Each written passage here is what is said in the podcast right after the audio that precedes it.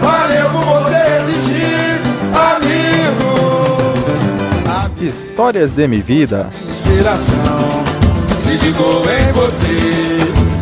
Em forma de samba.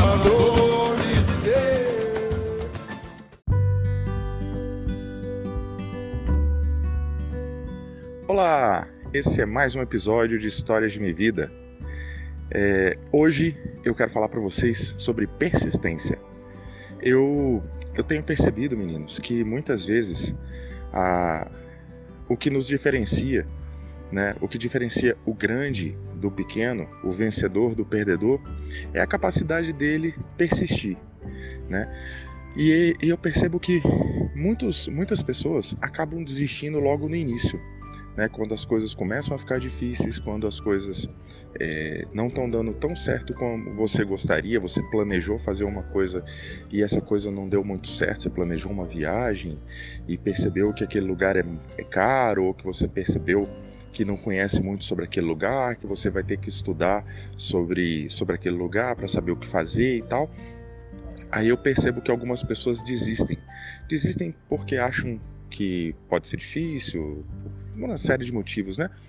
E, e eu, eu tenho visto muito esse perfil no meu trabalho, eu tenho visto muito esse perfil de, de alguns colegas que são empreendedores, e, e eu tenho percebido que isso aí diferencia os vencedores dos perdedores.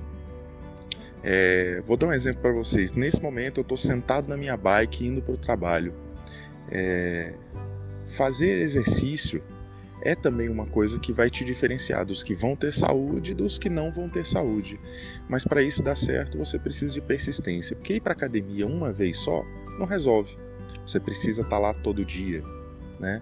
No meu trabalho, é, às vezes você trabalhar com pessoas requer também muita persistência de você estar tá conversando, conversando, conversando, orientando para você criar uma forma de pensar que seja legal para aquele grupo, né? Então também precisa de persistência. Então eu vejo assim no trabalho, na escola de vocês, é, no dia a dia de vocês, é, vocês têm tudo, meninos, para serem grandes, para serem é, pessoas incríveis, mas vocês vão precisar da persistência. Pensem nisso aí e Tô com saudade de vocês, né? Tá chegando aí o Dia dos Pais.